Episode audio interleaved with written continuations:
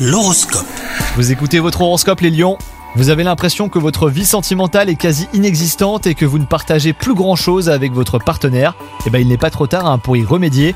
Organisez des activités à deux, faites des sorties en amoureux comme une balade ou même un dîner romantique. Quant à vous les célibataires, revoyez vos exigences à la baisse aujourd'hui. Au travail, vous avez le sentiment euh, qu'on ne vous apprécie pas à votre juste valeur, malgré tous vos efforts. hein. N'oubliez pas euh, que souvent la qualité prime sur la quantité.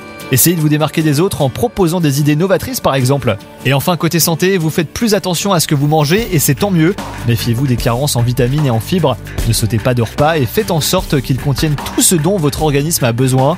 Une petite cure de vitamines et de minéraux euh, serait d'ailleurs idéale. Bonne journée à vous